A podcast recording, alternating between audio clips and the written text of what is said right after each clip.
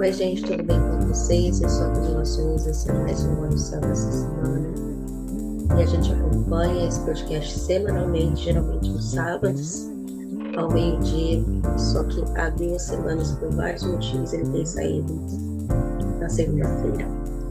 É, Para quem quiser me acompanhar, eu tô lá no Instagram da Calendário com Astrologia. Lá eu explico direitinho tudo que está acontecendo, né? Comigo, né, esses atrasos, as mudanças, enfim. Mas é isso, né? Vamos Para quem tiver interesse em fazer consulta de tarô, consulta de astrologia, é só falar comigo lá no Instagram, que lá eu explico todas as modalidades. Eu estou com a agenda aberta para 2024, que eu tenho três modalidades. A primeira é uma pastral e a revolução solar, que é uma consulta gravada. Eu tenho a mandala astrológica né, no tarô, é o único jogo que é ao vivo, feito pelo Meet, mas é gravado posteriormente. E depois tenho um jogo chamado Pentáculo. Ele também é um jogo gravado, só que esse jogo ele é semestral, enquanto os outros dois são anuais, tá? E as outras modalidades de tarô, todas funcionando normalmente. Tá? É só entrar em contato comigo lá que eu explico direitinho como é que funciona. É, e aí eu quero já aproveitar para explicar o que está acontecendo, né? É, eu acredito que tenha pessoas que são profissionais da educação, né? Independente de se você é professor, se você é da secretaria, se você é gestor, se você é coordenador, né? Agente, enfim, de escola. Esse ano letivo é um ano letivo que ninguém aguenta mais, ele está sendo muito cansativo e as demandas no final do ano elas são maiores. Então, eu estou num nível de cansaço muito grande. E eu sou uma pessoa assim, quando eu vejo que é, tem uma coisa que não vai dar para eu fazer, eu não faço.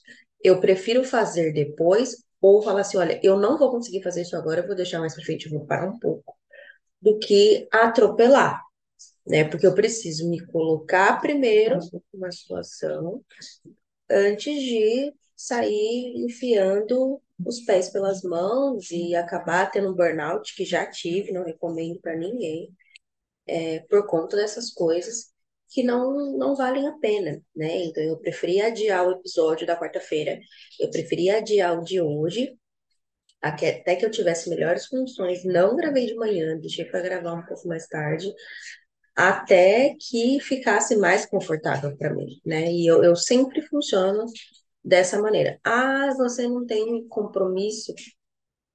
Interprete como quiser, tá? Eu funciono dessa maneira, eu não vou é, me descabelar se eu tô vendo que não tá dando mim, né? Que tá muito cansativo.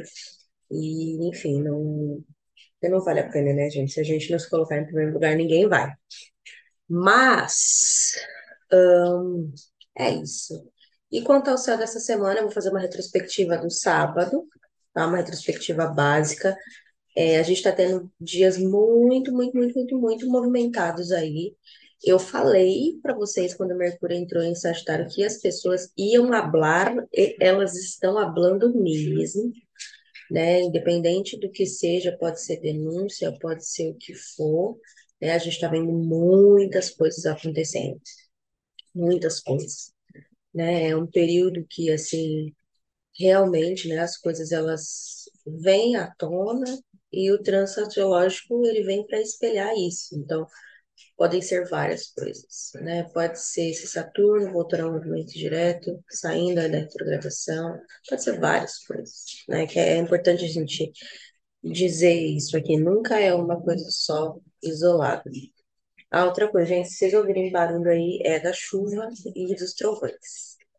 Enfim. Uh, e é isso, né? Tem acontecido uma porrada de coisa, né? Já teve a situação do show da Taylor semana passada, né? teve essa situação de denúncia da Ana Hickman uma semana atrás, teve a situação lá atrás da Patrícia Ramos que vem se desenrolando aí, e entre muitas outras coisas que têm acontecido que a gente vê, nem que seja de relance, a gente vê por cima, mas a gente acaba vendo, né? Tudo que vem acontecendo por aí.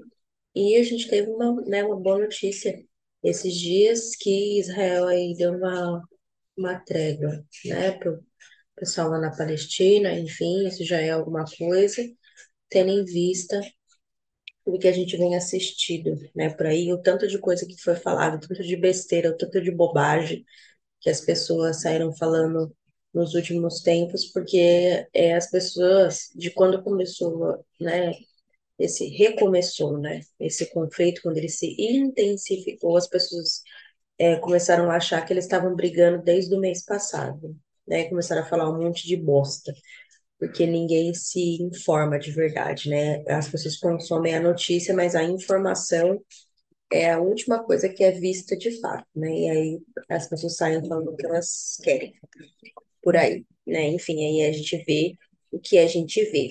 Teve as eleições presidenciais, né, lá da, da Argentina na semana passada, que ganhou aquele cidadão. Então, enfim, né, gente, um monte de coisa aí pra gente analisar depois. Mas eu não vou falar para vocês que eu vou analisar o mapa da Argentina, porque nem o do Brasil direito é os miúdos. Mas, enfim. Então, vamos lá. Seguindo aqui, né, a, a lógica que a gente tem partindo do sábado.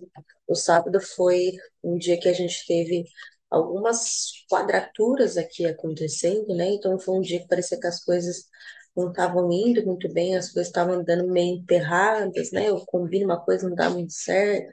Era um dia que Marte fez uma quadratura com, com Saturno, então estava tudo meio que, né? Aquele vai não vai. A quadratura de maléficos é sempre um vai não vai horroroso né, que a gente tinha. Aí, é, no, na, ontem, no domingo, a Lua entrou em Gêmeos, né, foi um dia assim que a gente não teve nenhum, teve na verdade um aspecto só no céu, que foi da Lua fez quadratura com Saturno bem no finalzinho da noite, né, que dá esse conflito de sentimentos, o conflito de emoções, o conflito das coisas que me são caras, mas eu não quero fazer porque agora eu estou exausta, né? E a gente tem, foi esse período anterior à lua cheia, né? No signo de, de Gêmeos, eu sempre falo que a lua cheia, relembrando, ela é a oposição do Sol e da Lua. Então, né, hoje a gente teve esse, essa questão da lua cheia, né? Que é uma lua cheia aí no, no signo de Gêmeos, e aí eu dei uma olhada assim nesse mapa dessa lunação é uma lunação aí de um eixo muito forte de casa 1, casa 7, então entre eu e o outro, né? E o outro de uma maneira assim geral, né? É, é uma alunação também que tem aqui como estrela fixa, não no ascendente, mas junto com Mercúrio, uma estrela chamada Hazaliag, que é uma estrela que fala sobre cura, mas também fala sobre envenenamento. Né? Então a gente pode ver alguma coisa no sentido figurado, ou até no sentido mais assim literal possível com relação a esses significados. Tá? A gente tem sim uma, uma alunação nesse sentido, tá? É uma alunação que abre né, no signo de Sagitário, aqui o ascendente é 20 de Sagitário, né, então ele tem uma regência aqui de Júpiter, que está na casa 6, que fala sobre os deveres, a responsabilidade sobre o trabalho duro, sobre você, né, fazer ali o trabalho árduo, as coisas que você precisa fazer, mas também pode falar sobre animais aí de pequeno porte, de questão de animais domésticos também, pode falar sobre doenças, especificamente falando, né? E como a gente tem aqui Hazaliag no ascendente, pode ser que venha aí alguma vacina, alguma alteração em alguma coisa desse sentido, né? Para doenças, enfim, alguma coisa nesse caso, mas é uma alunação que a gente também pode estar falando de perseguições, tá? Especificamente falando, principalmente ligado a artistas, né, a pessoas que estão aí constantemente é, na mídia, perseguições e as pessoas, sabe, sendo perseguidas e colocando para você não ver, olha, fulano está me perseguindo, a gente pode até ver essas situações com figuras públicas, autoridades, né, presidentes, e, enfim, entre outras coisas, é uma nação que favorece também é, a questão das ONGs, né, do serviço social, de toda essa quem né, tem serviço beneficente, ela melhora algumas coisas que podem estar mais emperradas nesse sentido, então tende a ser uma lua cheia melhor, né? Visto que a, a última lunação não foi muito lá essas coisas, né? A gente tem aqui também, que é importante dizer, um Saturno aqui, na casa 4, que vai falar sobre essa questão das terras, né? Eu sempre falo indígenas, quilombolas, no sentido mais pessoal possível, pode estar falando da sua família diretamente, tá? Da sua responsabilidade com a sua família ou da responsabilidade com a casa, tá? E dos bens da sua família também, tá? Então é uma alunação para a gente ficar atento nesse sentido, tá? Na terça-feira, que é o dia 28, o primeiro aspecto, ele acontece às 2h55 da tarde. É um trígono da Lua com a Vênus, então tende a ser um período da tarde bacana.